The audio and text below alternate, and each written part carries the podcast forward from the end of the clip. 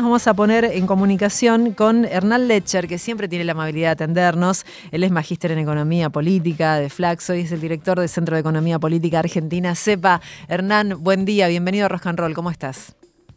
¿Qué tal? ¿Cómo están? Buenos días. Bien. Bueno, te llamamos para mm, entender un poco lo que ya hemos escuchado eh, de parte del ministro de Economía, Sergio Massa, el anuncio que se hizo. Eh, pero viste que hoy, como para, mm, como para quitarle el estigma, eh, hay una discusión acerca del anuncio de la quita del, del, mal llamado impuesto a las ganancias. y además hoy se titula bastante fuerte. Mira, a ver si tengo Clarín por acá. No sé si sí, lo leí. Peligrosa, es como una cosa que te mete un terror que decís, no, no, no, no, no, vamos a aclarar esto. Riesgosa apuesta electoral. Esto de eliminar... sí. mejor que me vaya mal. No, no. Lo mejor que me puede pasar en la Argentina es que mi salario no se recomponga, porque si no es un riesgo para nuestro país. Me pareció de, un diario que suele titular en exceso, me pareció un exceso en sí mismo. Claro. Con lo cual, eh, un montón. Eh, no, básicamente hace referencia a, digamos, al costo fiscal de la medida.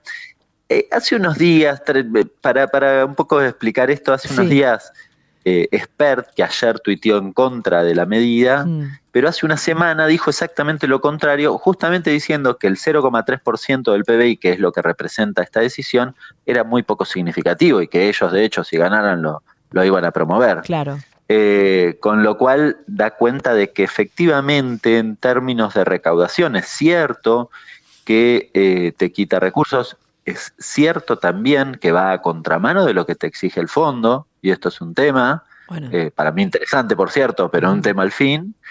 Eh, ahora, en términos de volumen, no representa una significación eh, brutal que te condicione la política fiscal.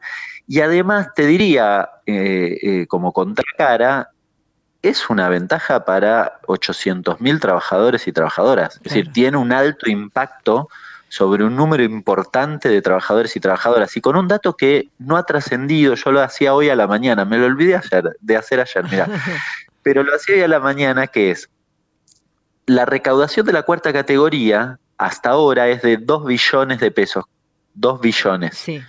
Vas a recaudar uno, es decir, con 900 mil personas yo recaudaba 2 billones, con 90 mil recaudo uno. Claro. Es decir, este, logro beneficiar a 800 mil y solo recaudo o pierdo de recaudar solo la mitad del recurso. Exacto.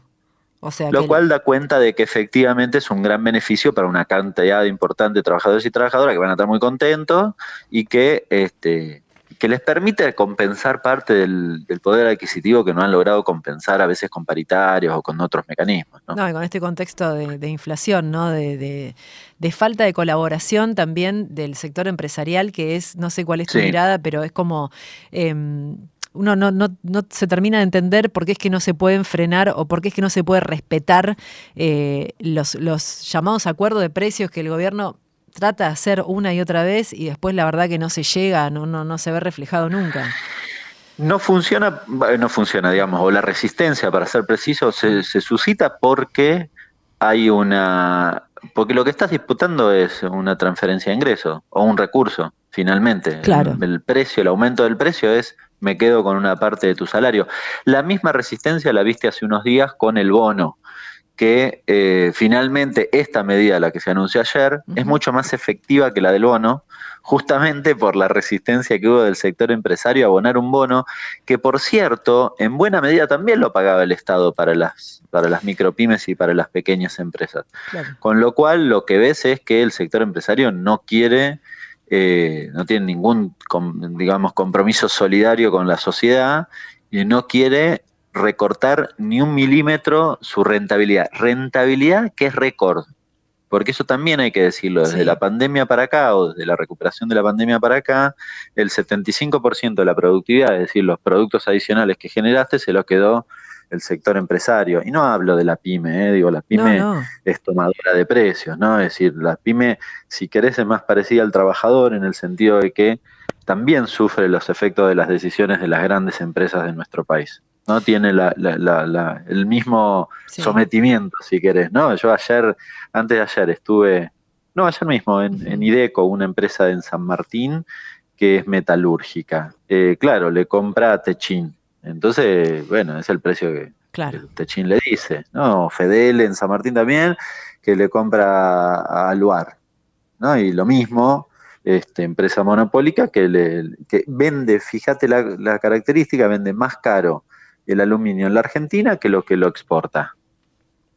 Claro, no, es un problema de competitividad, sino de avivada. ¿no? ¿no? claro, por supuesto. O sea, es uno, cuando yo te decía no termina de entender, en realidad no podés creer que sea así con este descaro, además, ¿no? De la misma forma que decían riéndose, bueno, ¿qué pasa cuando hay inflación? Y remarcamos los precios, bueno, tienen esta actitud, ¿no? La verdad que sigue siendo eso. Em, hay veces que los temas de, economía eh, un poco se escapan porque no dejan de ser complejos, porque hay varios, em, eh, varias aristas que interfieren, pero hay quienes dicen que se viene como después de un desde este momento tan difícil como una, una época buena para Argentina. ¿Es posible? No te estoy dando muchos eh. datos. Yo sé que no te estoy dando mucha pista. no, está bien igual la pregunta. a ver, eh, si uno lo quisiese comparar con la evolución de lo que fue este año, sí, efectivamente uno, yo en general hay expectativas positivas. Este año mm. fue durísimo porque el efecto de la sequía fue realmente muy significativo. Nosotros estamos todo el tiempo mirando la variable dólar, que es la que te permite finalmente el crecimiento económico, en buena medida la recuperación del salario, dependiendo de las políticas que apliques y demás y eh, la sequía te comió 20 mil millones de dólares, más que el superávit récord que podés tener en cualquier año, que en general ha sido del orden de los 15 mil millones de dólares. Con lo cual, si uno dice, bueno, en el 2024 voy a tener eso, y da la impresión que no, y probablemente esté un poco mejor por el gasoducto y tal vez por algún incremento de exportaciones tal vez del sector minero y demás.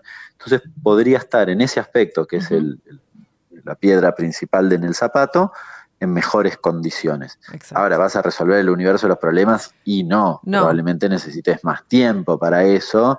Es decir, este, que no tenga sequía no te va a resolver la restricción externa histórica. Probablemente para eso necesites resolver el gasoducto hasta, eh, digamos, las etapas que, siguen, hacer la, planta de licuefacción para poder exportar, una serie de políticas que, que que, inyecten, no sé, 30 mil millones de dólares adicionales a tu balanza comercial y que modifique la estructura económica de nuestro país este, definitivamente. Bueno, eso no va a ser en un año, no, claro. pero uno tiene expectativas porque por suerte la Argentina tiene esa posibilidad, es decir, tiene vaca muerta, no es que no lo tiene. Si no lo tuviera, sería más difícil responder tu pregunta.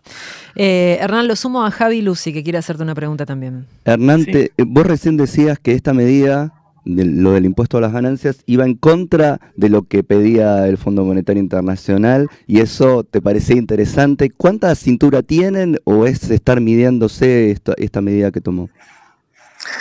Bueno, el, anuncio este, se paga con la aplicación del impuesto país. Ustedes se acuerdan, pasó un poco desapercibido, pero un par de semanas antes de la elección, tal vez tres semanas, se aplicó de manera generalizada el impuesto país, 7,5 para la mayoría de los insumos, para fletes un poco más, em, que, que además con la devaluación posterior genera un incremento en la recaudación fiscal. Así que tenés los recursos ahí. Lo que pasa es que el fondo, vos venís justo con el tema fiscal y el fondo además siempre quiere ajuste. Claro. Así que, digamos, va a ser foco de conflicto, segurísimo, mm. porque el, mismo organismo venía planteando, bueno, ojo con los salarios, ¿no? Es más, va a decir que esta medida es inflacionaria porque la gente tiene plata y entonces va a consumir y eso justificando un poco el discurso que decíamos antes, y eso va a generar que el empresario remarque cuando ya remarcó, ¿no? Pues ya remarca, vos recomponés salarios y vuelve a remarcar, ¿no? Eh, con lo cual va a ser foco para mí, va a ser foco de conflicto. Eh, de nuevo, insisto, en el marco de, la reivindico la medida porque me parece que esta es importante, pero en el marco de un proceso electoral donde creo que hay una apuesta clara de masa de, digamos, de, impulsar políticas hacia el sector productivo y hacia el sector de los asalariados, es decir, el sector que, considera que, que él representa o quiere representar en términos electorales. Eh, ¿Pudiste escuchar algo acerca de lo que dijo em, que va a anunciar para los autónomos también la próxima semana?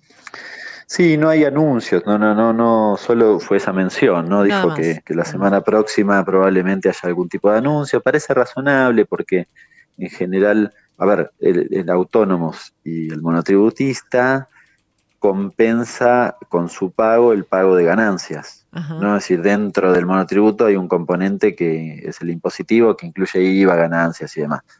Bueno, hay una parte que es de ganancias, con lo cual parece razonable que haya ahí un atendimiento para, para ver si hay algún beneficio también para ese sector que se equipare en parte a esta decisión del día de ayer. Monotributista no recuerdo ahora las categorías, pero de la mayoría de las categorías está por debajo de esos valores que mencionaba, que, ayer dejaron eximido de ganancias. Sí, y aparte, ojalá que sea un poquito... razonable hacer algo para allí. Claro, no, que sea un poquito más, más, más notable la ayuda que lo que fue la última vez para los monotributistas que estaban todos pues, publicando, diciendo esto es un chiste.